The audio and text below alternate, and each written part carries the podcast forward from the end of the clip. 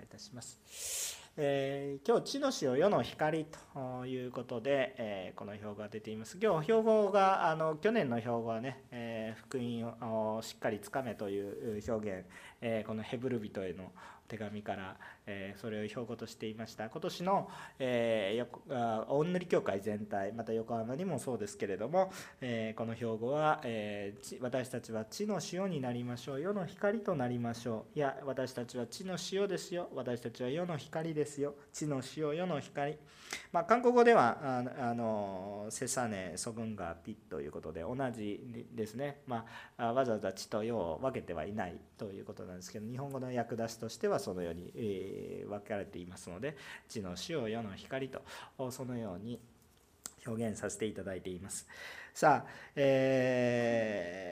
ー、まあ、このような中で、え私たちが今日も一緒に、え分かち合っていくんですけれども、えー、まあ、イ・ジェフン先生のこの朝ですね、えメッセージをお聞きになられた方もしくは新年礼拝、えーもしくは40日争点でもずっと今この、まあ、3日間ぐらい同じ言葉を持って皆さん 恵みを受けている方もいらっしゃると思います。基本的にはあの今日イ・ジェフン先生の映像メッセージでもいいんですけど日本語通訳とかいろいろな問題の関係で、えちょっとすぐにということは対応が難しかったので、え私が代わりにメッセージをしますけれども同じような思いまた後ほど1週間ぐらい後に CGN テレビでもイ・ジェフン先生のメッセージジが日本語でも通訳が入って見れると思いますけれども、えどうぞそちらもご確認いただければ本当に幸いです。で今年の標語は地の塩世の光。え私たちえ教会というものは私たちはこの世界えまたこの世間世の中の中で本当に必要な種の役割を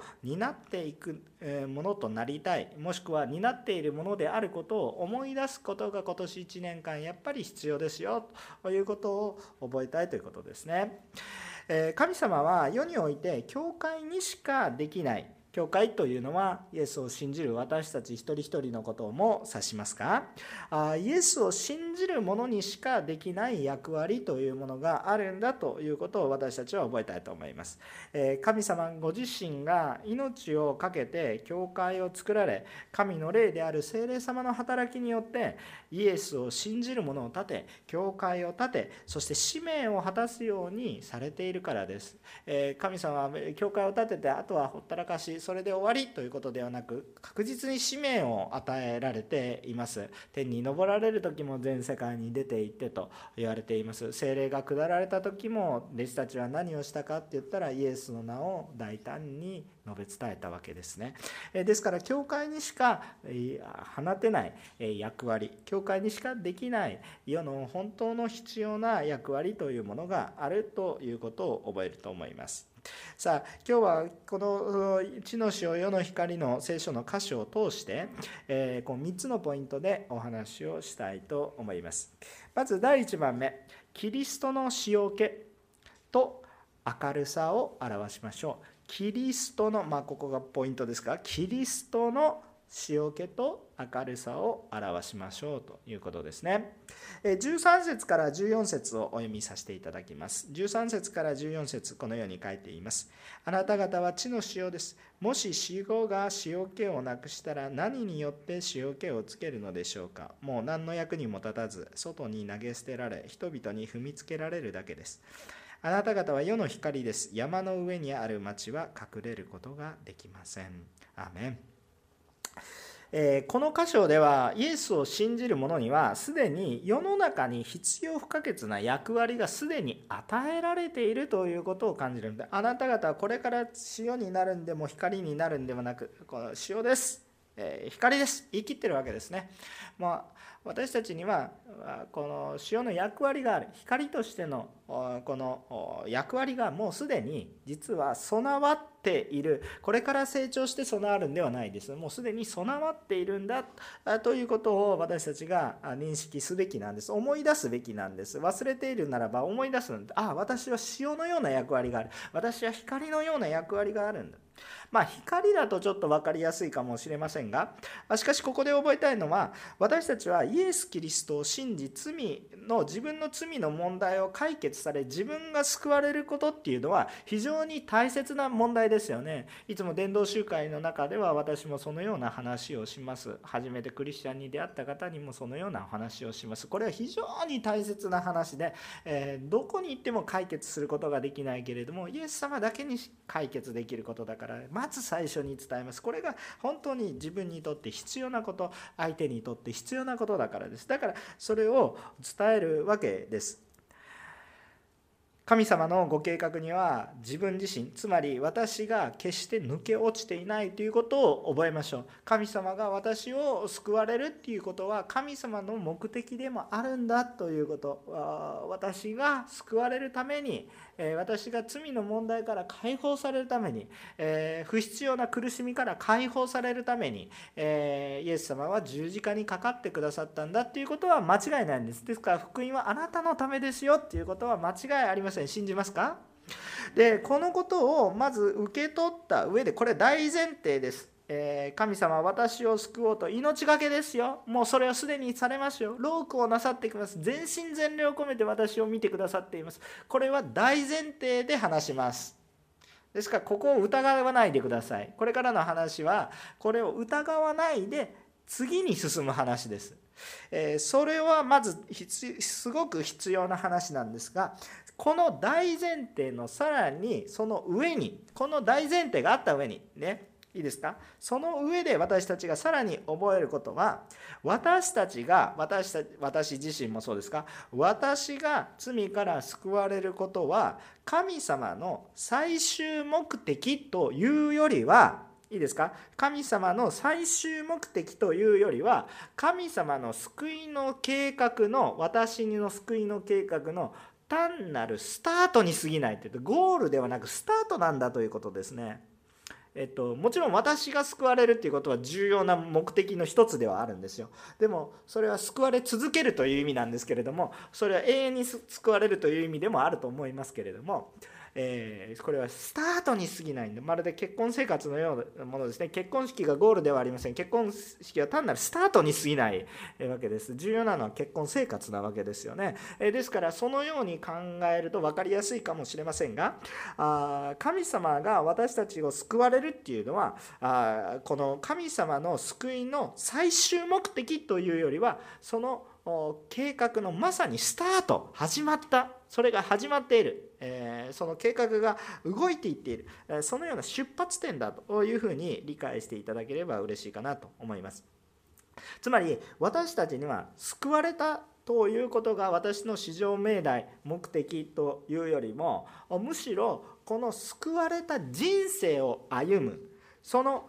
生きていくその使命というものをはっきりと見いだすということが非常に大切なことになります。まあ、あの年末の礼拝の時も、えー、こう向き合うんじゃなこう向き合うことはすごく大切なんですけどまず向き合わないとダメ。分かんないから。いつも向き合わないとダメ。でもいつも向き合うことが目的で向き合ってるわけではなく同じ景色を見ましょうねって誰と？イエスイエス様が見ている景色。イエス様が見ておられるもの。イエス様が私に注目してほしいと思っているものを見ましょうね。イエス様の景色を見ましょうということを言ってるわけです。私たちも救われた時に神様が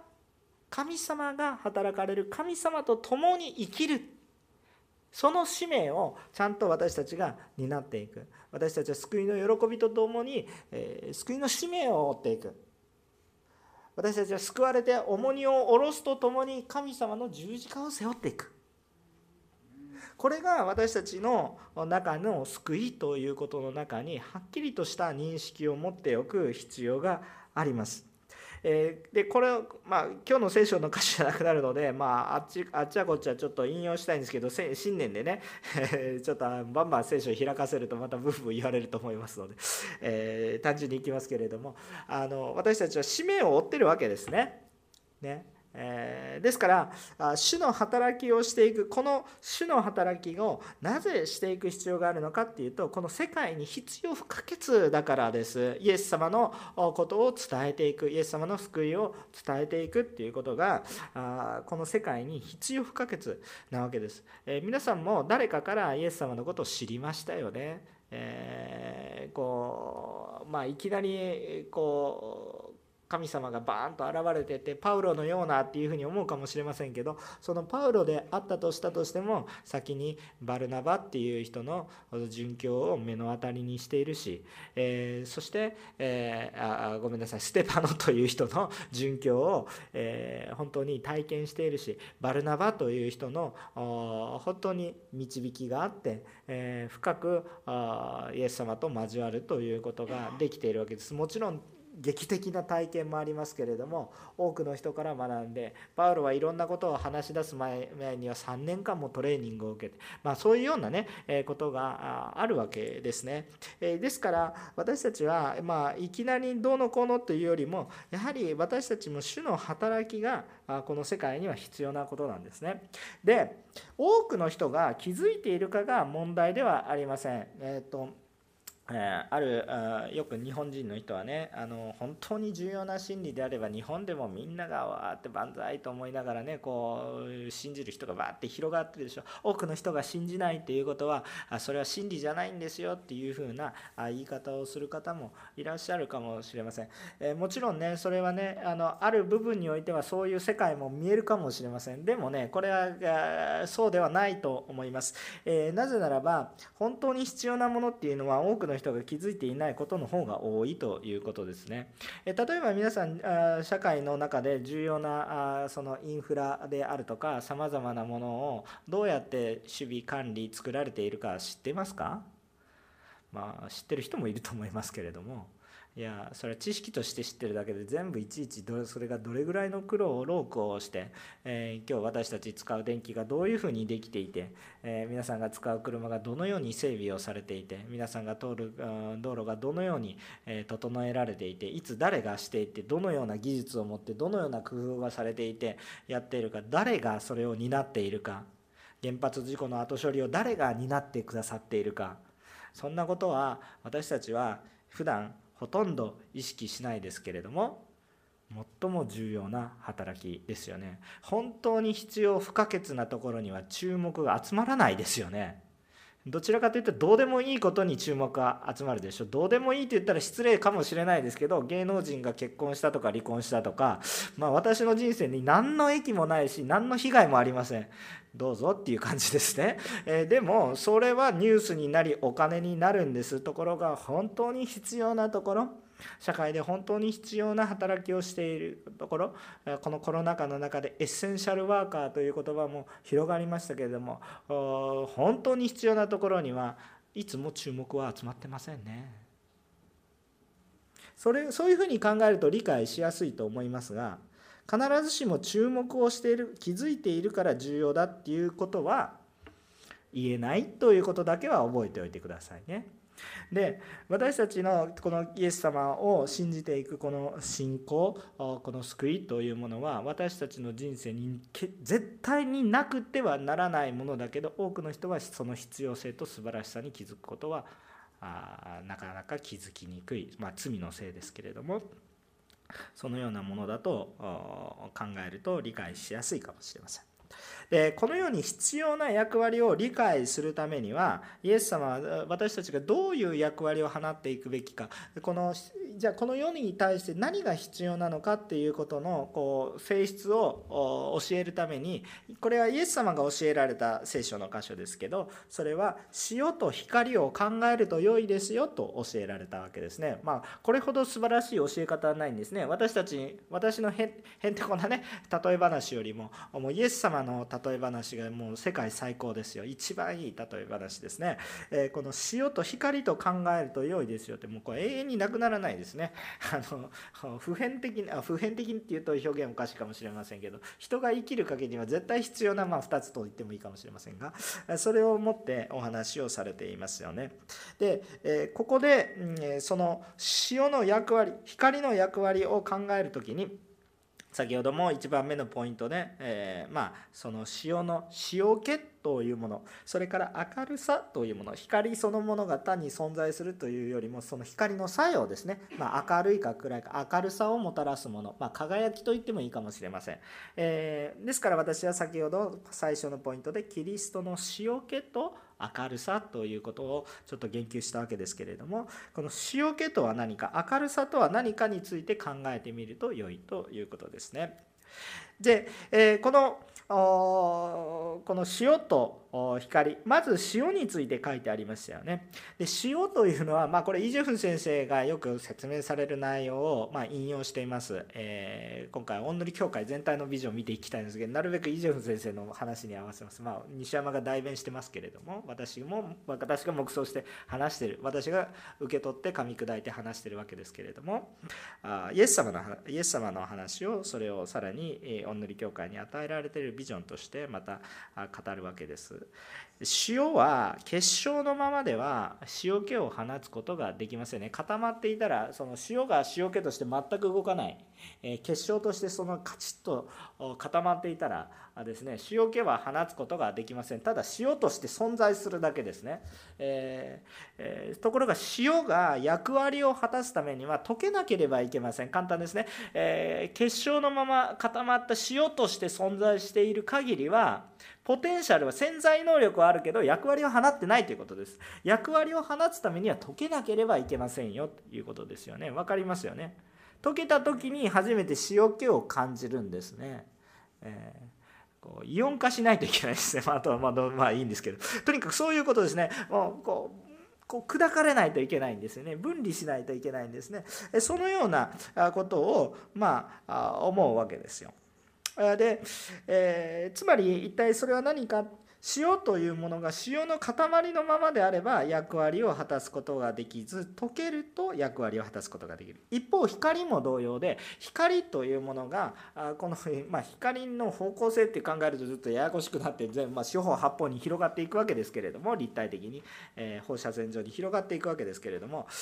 しかしもしですねちょっと仮想で考えてみた時に光が光の中にとどまろうとしていたらどうでしょうか？自分もったいないから光の中にとどまろうとしていたらそれはもはや光が届かないのでちょっと概念的に難しいんですけれども。光が光を放たなかったらどうなるんですか？光が光がもったいない。光を放つっていうことはエネルギー放っていくことですから損していきますよね。自分のエネルギーが低くなっていくっていうことです。光を放てば放つほど、え自分のエネルギーが低くなっていくわけです。あつまり光を放てば放つほど損するので光の中に私はあこう光を放つことなく、えー、こう自分のものに全部しようとって内向きになったらどうでしょうかって言ったらもう光は光じゃなくなる。暗いんですよ。光ってないんですよ。ちょっとなんかわけわからん話を。そんなことはないんですけれどもそんなことは、ね、現実的にはないんですけれども仮にそういうことが起こったらもうそこに存在することが見えなくなってしまう。光皆さん光がないと全て終わるんですよね。いやまあそう全て終わらないと思うかもしれないですけど光がないと全て終わる何も見えなくなりますからね。何も見えないどころか運動方程式が崩壊しますからね。ちょっとまたまた物理の話をしてますけど。まあまあいいんですよ。とにかくね。あの崩壊するんですよ。だから光なくなったらもうこうまさに終わりになるわけなんですけれども光がちゃんと放たれるから私は何があるか見えるしねえー、ちゃんとこう生活ができるわけですよね。そのために光っていうのはその明るさを自分の中に留めておくのではなくその明るさを自分の周りに届けていくことにおいて初めて配っていくこと分かち合うことによって初めて役割を果たすことができますよね。えー、その明るいエネルギーを与えることによって明るさが人々に伝わり必要を満たしていくことになりますよね。もうこれ愛のようなものですよね。もうこれはつまりこれは何を言ってるかって愛しなさいということだと思いますけれども、えー、このことは私たちは主の働きを担う時は自分のことを必要以上にこうねこう褒めたたえるね、何かこう自分のことを誇るのはやめましょう。私はこんなことができた私はこんなことをやっているそういうことを誇るのはやめましょう。それはね塩が結晶のままでいって私は塩だぜって言ってるような感じ。光を分かち合わないので私は光だぜって言ってるわけです。でもそんなものは役に立たないってほらだってあるかないかだって溶けないんでしょ？塩のまんまなんでしょ？これどうどうやって使おうかなって言ってなんかこうカッターナイフに した方がいいかなとか言ってそれだったらカッターナイフの方がいいねとか言って じゃあいらないね。でも塩だからできる役割は溶けないと。溶けて初めて。光も放たないと。光の役割。光放ってなかったら光があってもなくてももう関係ないですからね。気づかないですからね。そもそも。ですので、えー、本当に、えー、私たちは本来の役割を果たせる時は一体何か。自分は溶けてキリストの神様の光。ああ自分ではなく神様の役割を放っていくんだな。自分は溶けた時に神様の栄光。あその塩気になった時の方が神様の栄光。自分が砕かれて小さくなって。よくメッセージでも語られますけどおんぬり教会はたくさん使える教会になれたら感謝ですね。でもおんぬり教会っていう名前が出ないことが幸いですね。バプテストのヨハネも言ってましたね。私は衰えていきあの方が引き上げられなければなりませんってね。ねヨハネの弟子たちが「なんでイエス様ばっかり」って言ってそれがいいんですっていうふうな話をしていらっしゃいましたけど私たちもそうですねあ横浜おんぬり協会がいいとかね、えー、まだまだ言えないと思いますけれども そういうような状況ではなくてですねあイエス様が素晴らしいなって。そういうふうに私たちがなっていくことが主の働きの本質的な部分だ方向性を見ていただければいいと思います。同じ方向性で2番目のポイントを話します。人の力ではできないので神ご自身の働きで行いましょうということです。15節16節をお読みします。このように書いています。ご一緒にお読みします。3はい。また明かりを灯してマスの下に置いたりはしません。食台の上に置きます。そうすれば家にいるすべての人を照らします。このようにあなた方の光を人々の前で輝かせなさい。人々があなた方の良い行いを見て天におられるあなた方の父を崇めるようになるためです。アメ今度は光に注目してもう少し話をしています。光の方が分かりやすいからかなと思いますがあこの主の働きがどんなものか、えー、光は人々の前に輝かせるものですと。さっきねなんか自慢しちゃいけないよって言ってるわけなんですけど人々の前で輝かせなさいと言っているんです、えー、この輝きはどのようにしてじゃあ人々に伝わるか。自慢をしたら輝かないということですよね。自慢をして自分はすごいぞって自慢話をしていることはそれは光を放っていることじゃなくて潮の結晶のままみたいな話だったわけですよね。じゃあ人々の前で輝かせるということはどういうことか。人々が分かるようにすることだけれども人々が感じるようにすることだけれども自慢することじゃない、えー、ということですね。じゃあなぜ輝くのかというとそれはそれを主の働きをしている人たちの働きが良い行いだからです。良い行いだからですね。16節見てみてください。その人々があなた方の良い行いを見てということなんですよね。それが良い行いだからです。でこの良い行いの良いというのがもう少し黙想したいんですが人人々に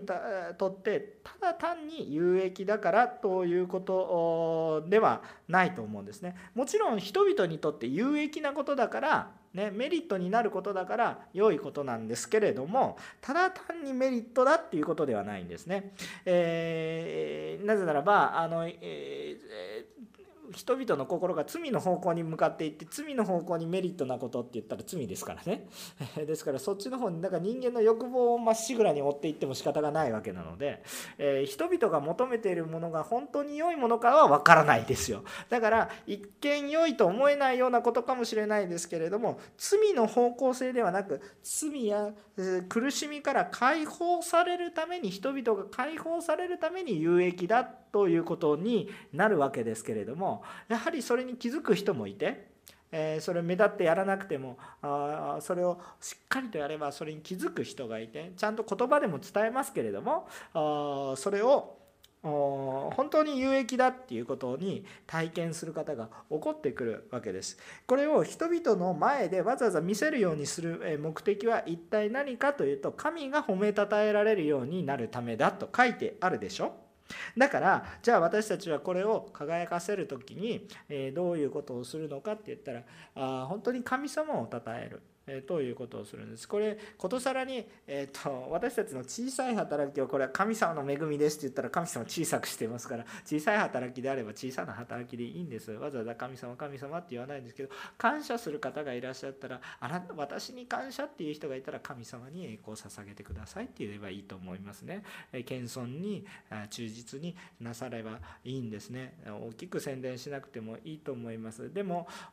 一緒に共に働く人々を増し加えるためには何をしているかちゃんとあお話をされたらいいと思いますね。それは輝きを増すために輝くようですね。目的を忘れてなければ人の前に宣伝してもいいと思います。ちゃんと答えてもいいと思います。必要以上に誇張しないようにして、えそして、えただ主主に主を喜んでしていけばいいと思います。これの一番の目的は何か自分の力を誇るためにやっているわけではありませんよ。地の塩世の光という働きをしましたけれども、本当に教会、私たちの自分たちの通っている教会は素晴らしいなって、そういうふうな思い、自己満足に浸りたいがための働きになるのであれば、もうすでにそれは本質を見失っている。あ神様の喜びあ神様が喜ばれる姿そしてこの人に本当に必要なことが何なのかということを見て歩む時にはね嫌なことを言うことも必要なことですよ。あの教会に来たら何て言われるんですか？最初に言われるのはあなたはあの素晴らしい方ですねとは言われないでちゃんとメッセージを聞いてる人はあなたは罪人ですっていうメッセージを聞くと思います。あこんなこと言われたくないですよね、えー、お店に行って、えー、入ってきたらあのあなたはちょっと服のセンスが悪いですねとか言われて そんな店入りたいですか？入りたくないですよね。入りたくないですけど本当にセンスが悪かったら言われた方がいいと思いますね。ちょっと私は言われると思いますけれども。えっとまあとにかくですね、えー、本当のことを言ってくれる時はカッときますけれども図星なのでムカッときていて、えー、でもそれを受け止めると本当に私たちは良くなっていくということなんですね。うんだから何がメリットなのかって神様に栄光を返していかないといけない、えー、ということなんですけれども。じゃあどのようにしたら人々が気づ気づあ気づけるようなことが私たちを続けていくことが良い行いしないといけないでしょ？あ皆さんね悪い行いは簡単に皆さんできます。罪を犯すことは努力しなくてもできるでしょ？私だけでしょうか？あのね ね皆さんね罪を犯すことすごく簡単です、ね。えー、私たちに罪の性質があるからですね。良い行いをする時にはすごいエネルギーを消費しますね。もう分かりやすいことですけど掃除一つ考えてもねもうねポンとほっとくのはものすごく簡単です。掃除一つちょっとこれをね元の位置に戻す。ものすごく面倒くさいんですね。これエネルギーが非常にかかることです。まあ掃除大好きな人もいると思うんですけどそれはあそのあそこにある恵みを知った人です。えー、っとえー、つまり何を言いたいかっていうと私たちは主の働き良い行いを義務感を通してでは続きませんし疲れます。続かないしできないということです。そして義務感だけでやってると本来伝えなければならないものが伝わらない、えー、何が義務感だけでやってると裁きが伝わります、えー、どうしてねあのこう日本はたくさんの支援をしてくれる国だと思いますね。あのもちろんまだ足りないというところも当然あるかもしれませんけれども皆さんあの本当に辛い国にぜひ見に行ってください。あの皆さん日本に住んでいて暮らしてることっていうのはものすごい恵みです。あのいやもちろん地獄のようだと思う人もいるかもしれないんですけど正直レベルが違います。世界をちゃんと見てください。もうレベルが違います。あのもうでもそれぐらいいいことをしてくださってる役所に勤めてる方もいいことをしてくださってるのにもかかわらずどうして役所のイメージが悪い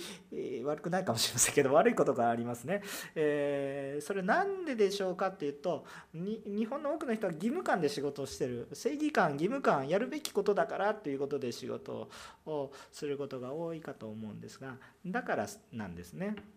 本当に良いことをしているのに義務感でそれをすると本当に伝えないと伝わらないといけないものが伝わらないということです。それは実際の助けがいいか悪いかの話じゃなくて良いことをしていても良いと伝わらない。そういうもう本当にもどかしい義務感でするとそうなってしまいます義務感で嫌だけどやらないといけないんですってやってる人からプレゼントをもらってもこうどんなにいいものを見てるんであなた嫌いなんですけどプレゼントあげます。それは私の義務感でやりますからあなたにあげあげてあげましょうみたいな感じでやられたら 皆さんそれがどんなにまあものすごいいいものだったら喜ぶ人もいるかもしれませんけど普通ぐらいのプレゼントだったらそんなこと言われてまで欲しくはありませんってなったりします。本当は良いものなのにでもこんなつまらないものですけどってつまらないものなんかくれるなっていう人もいるかもしれませんがでも本当に心がこもっていたらそれが自分にとってそんなに必要じゃなくても心が温まります。あこれが重要だ。むしろ私は使っていきたい。伝わるものが伝わるわけ。義務感ですると本当にすべき働きができなくなります、えーもちろん義務感責任感っていうのはすごく重要なことですね、えー、誠実で相手の信頼を得ていくことです。でも一番の問題は一体何かっていうとやっぱり愛が伝わること。塩気が塩塩気を放っていてもそれ義務感でいっぱい塩気ばっかり放ってしょっぱくなっちゃっても仕方がないわけですよね。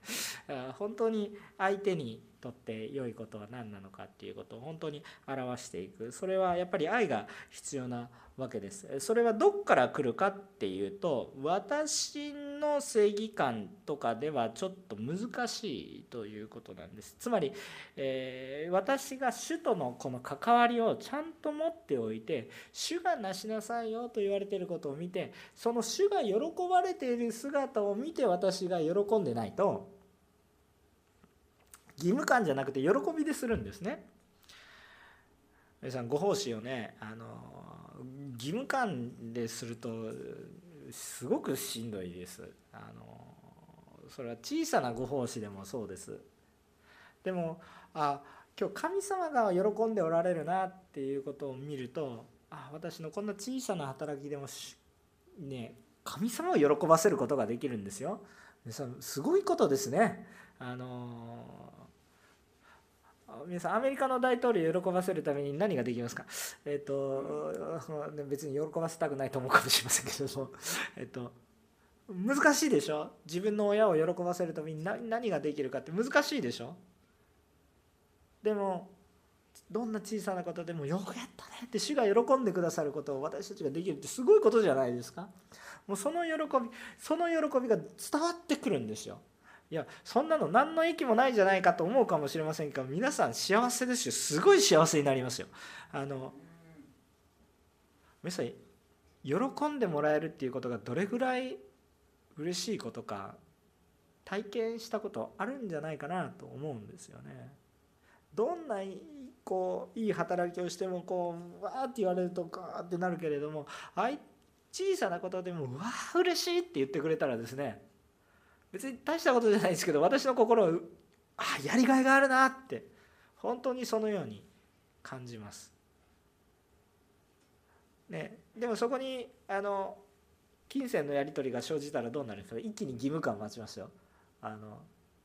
あよかったねこのその料金分だけはよくやってくれてるよみたいな感じになったら喜んでもらってるけど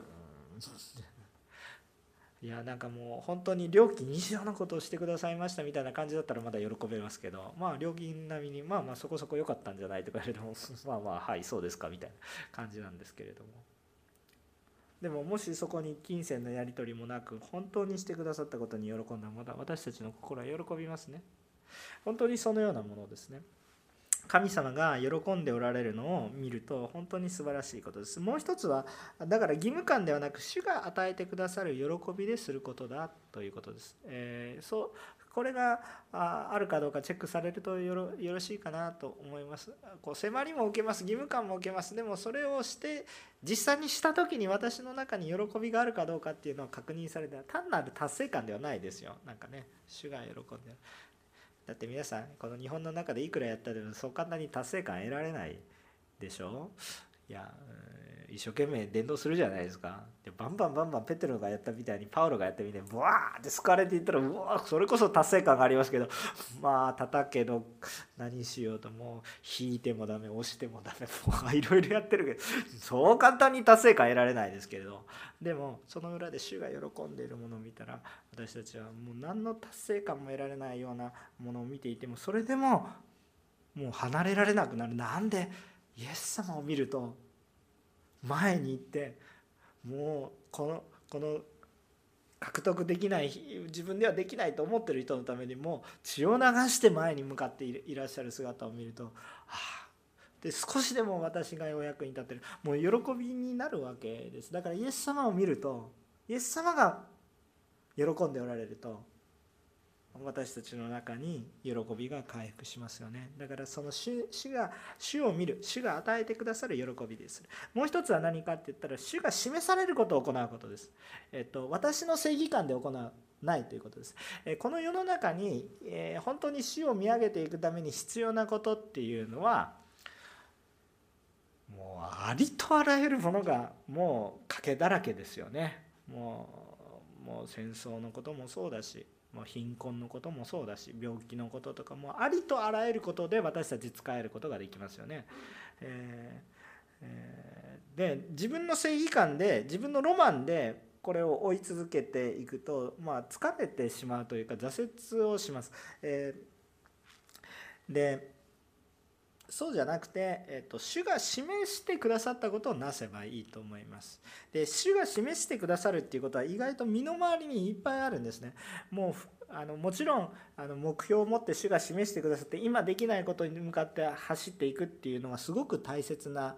ことなんですね。それがもし主が見せてくださったらそれはビジョンとして掲げてねどんな不可能なことに思えたとしてもそれを掲げていったらいいと思います。でもまず最初の一歩としてはねかなり身の回りのことにあると思います小さなところにいっぱい、えー、たくさんあると思います。主が見せてくださった景色ね主が見せてくれる。主は初めから私に全く不可能なことをしなさいとはおっしゃらないんです。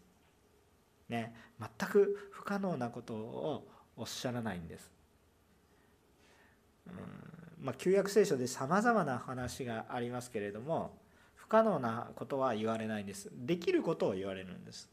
主がなそうとされていることは不可能なことを見るんですけれども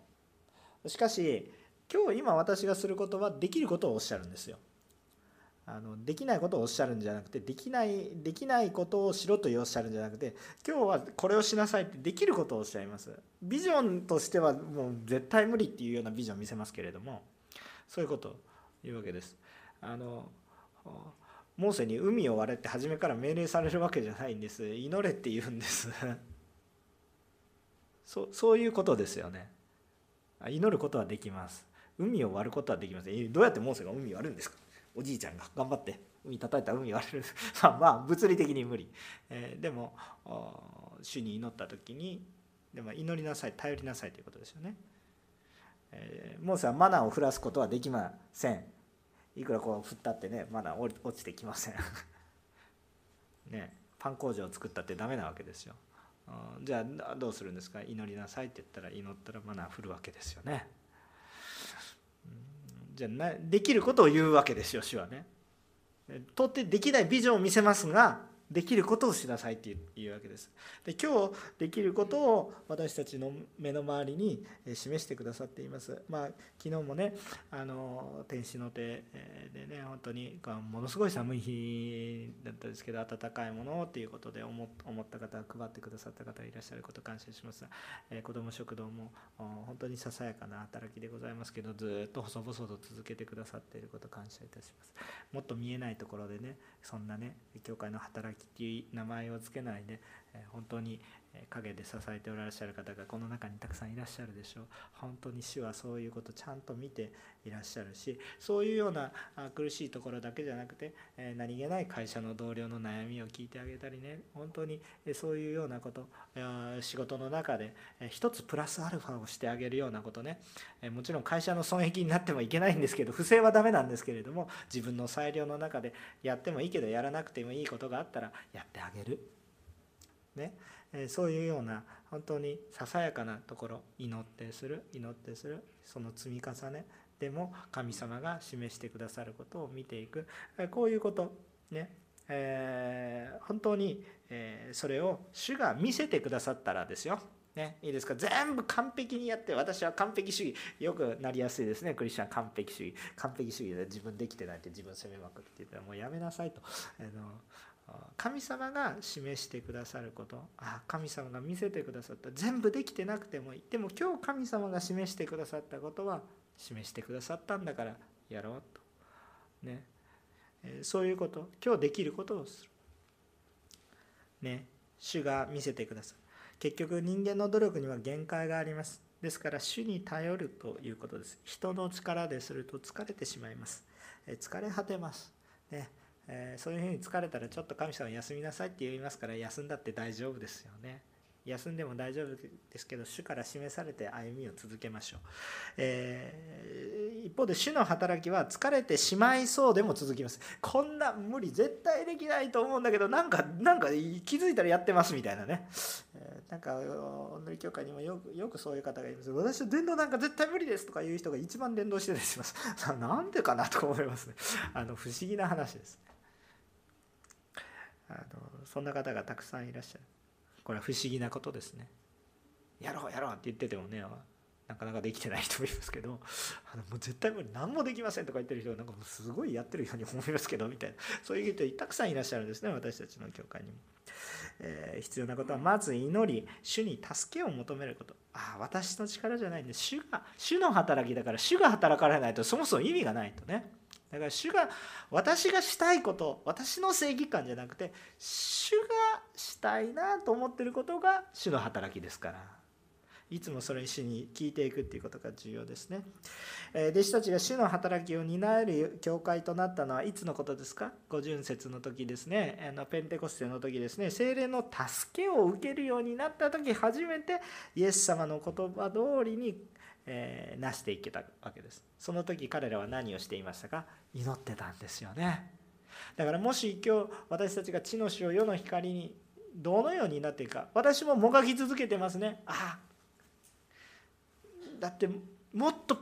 実はこの横浜おんぬり協会にはすごいポテンシャルがあって正直私が感じているのはまだ全然牧師として皆さんの素晴らしさを生かしきれてないとすごくあまあ責任感でやっちゃいけないんですけど責任も痛感します。あだからいつも求めています。主よどうぞ助けてください。皆さんが信仰する教会に来るのが楽しくて楽しくて仕方がない。教会で使えてあれもできるこれもできる。もっと満ち溢れた年末の礼拝の時に全てのものが全てで満ち溢れている。若者がビジョンに燃え老人も夢を見？子ずにはいられない。あ私は役に立っているなっていうこと主が喜ばれているなっていうことを実感していく。病も癒されていく。ある時は病が癒されなくてもそれが証になっていく。仕事があって素晴らしい世の中の素晴らしい証人が起こってくる。一方で仕事がなくても主の恵みを豊かに分かち合っていく人がいる。なんか世の中の価値観を虚しくしていけることができるようなそのような教会となっていくポテンシャルは教会ですからあるんですね。まあそこにまだ到達してないような気もするので実はポテンシャルはあってもそれを発揮してないだけだと思うんですけれども。あそれを求めています。でも謙遜に求め続けて言っています。私たちが届けるけれど届いていないところがあると思うんですね。今年1年間それを求めていきたいなと思いますけどまずやっぱり祈っていくということ。そして私たちがしたいっていうことじゃなくて自分の力でもないし主が示されること主が与えられたこと。全部できないけれどもまず一つまず一つ。ねやってみないと分かんないこともあるので失敗したりいろいろしますけれども是非たくさんチャレンジしていきましょう。祈ってチャレンジしたあ開かれなかったらまた別のこと。でも自分の力ですることではありません。でも主が与えてくださる力で今日できることがきっとあると思いますからちゃんと主の働きを担っていきたいと思います。最後3番目。結局はイエス・キリストの福音を伝えることです、えー、私たちは光を見せる、えー、わけですけれどもその光が私の光ではなく私のうちにあるキリストの輝きですよね。明るさっていうのは私私の性格が明るいから人々を明るくするのはある程度できますけどその明るさを持って人を笑わしたり慰めたりすることはできますけれども永遠の命を与えることはできませんね。あははって笑って一瞬だけっていうことですね。それでもいいですけどそれでもある程度の効果はすごいね助けになるんですね。それは神様が与えてくださったユーモアっていうねものだと思います。でもそれだけで永遠の命は得られないでしょ。ね、重要なことはイエス様の光があのないとその抱えき続けることできないわけですね。えー、で、えー、ですから何を言いたいかっていうと教会が世にあることの良いことのうちには何かしらこの世において良いとされることの中においては何かしら神様の影響力があると思いますけれどもだからそれはそれで見習ったらいいかもしれませんが私たちが世の中の真似をしようとしていったらそもそも本質が失います。えっと、世の中でやってることが全部間違ってるわけじゃないですよ。世の中の人たちがやってることは良いことがたくさんあります。それは一体何かっていうとその人たちが気づかないうちに主が働かれてるだけの話であって世の中の中には良いことがあります。クリスチャンじゃなくても立派な人たくさんいらっしゃいます。でも皆さん忘れないでください。中心を人においては良い働きも最終的には人の働きになります。それはさっき2番言った話になるわけですよね。結局人間の素晴らしさどこに栄光が帰りますか？神に行くんじゃなくて「わああの人素晴らしいね」ってなるでしょクリスチャンそれが一番嫌なんでしょ？ああイエス様ってなってほしいんでしょ？だから、え、ここに私たちがあ世の中のやり方世の中のいろんな良いものは使っていいと思いますよ。インターネットだって使っていいと思いますしね。あのいろんな世の中の人が新しいことを考えてたくさんの人を助けている。そういうものを見て感銘を受けてああ素晴らしいなと思ってその方法を受け入れることはそれはいいことかもしれませんよ。でもね、えー、人が中心になっちゃうとまあそもそも結局虚しいという話なんですね。年末の一番年越し礼拝の時にあやっぱり主の命令をね聞いていくっていうこと。ね。主を覚え主を恐れ主の命令を守ること。これが人にとって全てであるってね伝道者の書に書いてあるでしょ。いろいろ良い働きを持ってあ世の中でこれいいな素晴らしいなって感動する。私だってたくさん感動します世の中の多くの活躍してる人の。オリンピック選手とか見たらすごいな僕も頑張ろうとか。思います。正直思います。思いますけれどもじゃあイエス様より素晴らしいかって言ったらいやイエス様とはもう別次元ですっていう話になるんです。教会の中に一番重要なものは何かって言ったらイエス様ですね。神から出ていることかどうかっていうことがすごく重要なことです。単に革新的で新しいことで素晴らしいことが単に素晴らしいかって言ったらまあそれはそれで素晴らしいんですけれども一番重要なことは神様の御心に沿っているか御言葉がちゃんとその中に真としてあるかどうかっていうのがすごく重要です。世の中に良いことはたくさんあります。良いことはあります。だから全部それを真似していただければ私たちはただそうそういうことではありません。今日主の御心に私たちが沿って今日しなさいと言われていることを主の御心に沿って知っているか御言葉の通りであるかどうかっていうことが大切なんです。何か新しいことをこれは言ってるわけでは全然ないでしょ。もう昔から言われてることですね。っていうか罪を犯してからアダムとエヴァが罪を犯してからずっと同じことですね。あのお前誰の言葉聞いてんの？みたいな話ですよね。私の言葉じゃなくて他の言葉聞いたでしょっていう話ですよ。私の言葉を聞いて私の言葉に従ってよっていう神様が言ってその環境を回復したいだけでしょ一緒に行きたいだけなんでしょ主はね。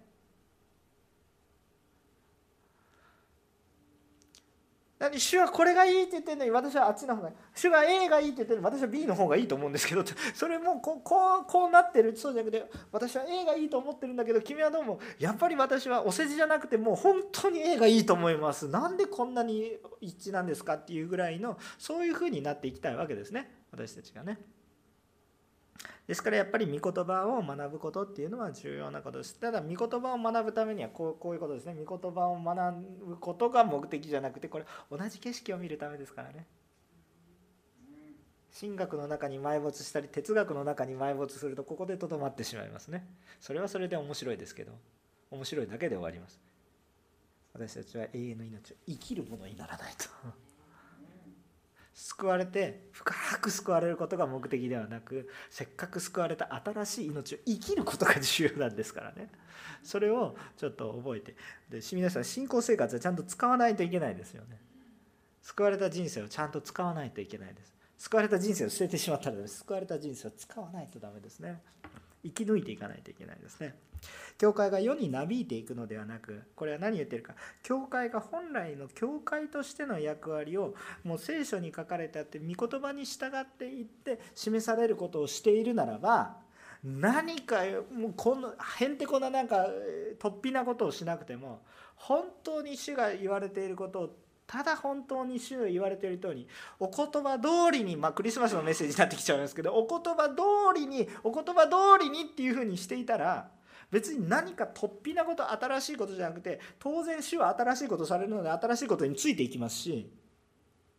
主が見せられてくる。だから教会が本来教会としての姿を取り戻す教会が何か自分で変わらないと思って無理やり変えていくことじゃなくて教会が本来主に従おうとしていくと勝手に変わっていきますし私は新しいことをするって。おっしゃってるのはイエス様なんだから私がなんか無理やり新しいことをしようとしたって、え、分裂を生んでしまいますが主についていけば新しいというか皆さんねあの私の方がこう改革をしていかないとなんて思ってイエス様よりも素晴らしい改革できると思いますか？もうね言ってることとやってることおかしくなってくるでしょ？もうイエス様の方が前行ってんですよ。要するについていけてなくてついていけてなくてなんかちょっと別のことしてみようって。それじゃなくてついていこうと必死にした言ったらいいわけです。でもついていこうと必死にしたと思ったらイエス様前に行ってると思ったら前にもいらっしゃるんですけど後ろに行って一生懸命頑張って一緒に行こうねっておっしゃる。何も何も自分一生懸命やってたけどああもう愚かなものだなっていうことを思わされるんですね。ただひたすら主に導かれていきたいなということを思います。ですからある意味この普通のクリスチャンクリスチャンが普通のクリスチャンとしての歩みを回復していきましょうということですね。この普通というのが私たちの普通じゃないでしょ。神様が、ね、普通のクリスチャンは伝道しますね。もちろん礼拝します。この2つは共闘です。伝道は今の世でしかできません。礼拝は永遠なものです。礼拝というものは素晴らしいものですね。伝道もこの世でしか今私たち肉体があるうちにしかできないことですから今しかできないことですからボーナスですね。ですからこれをまあなんとかしていきたい。わけです賛美だって祈りだってしますね。聖書を読みます。もちろんそうです皆さん何を読むんですか？もちろん聖書を読むわけですよ。もちろん他のものだって読んでいいんですよ、ね、禁書だ。こんなものは読んじゃダメだじゃなくて読んでもらってもいいです。でも私は一番読むのはあやっぱり御言葉から影響を受けるんです。銀行通常じゃないですよ。まあこれ冗談の話ですけどね。まあ先週の御言葉ですけどね、メッセージでね、私に影響を与える2つの本、聖書と銀行通帳。銀行通帳は閉じて、聖書を開いて、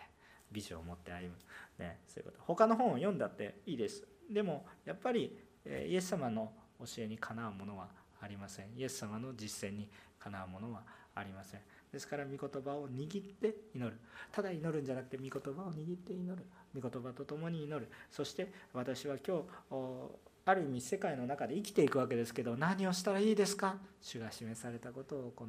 えー、本当にそのようなことですね、えー、何もできないかもしれないけど何か主の栄光になりたいと願い続けてそうすると目の前に人が現れるんです。不思議なことですよ。ある方が証しをされました。なぜか私の前に人が現れますと。私は伝道したくないのに人が現れちゃうんですって。なんか私はかつて何も言えなかったんですけど何か言っちゃうんですよねって。なんでですかね先生とか言って私に言う方もいらっしゃるんですけれども。不思議なことですよね。ね主が導かれるから、今日出会え出会える人が学校や社会の中生活の中このコロナ禍で会えるようになった親戚いろんな人そういうこともあります。もしくはちょっと心に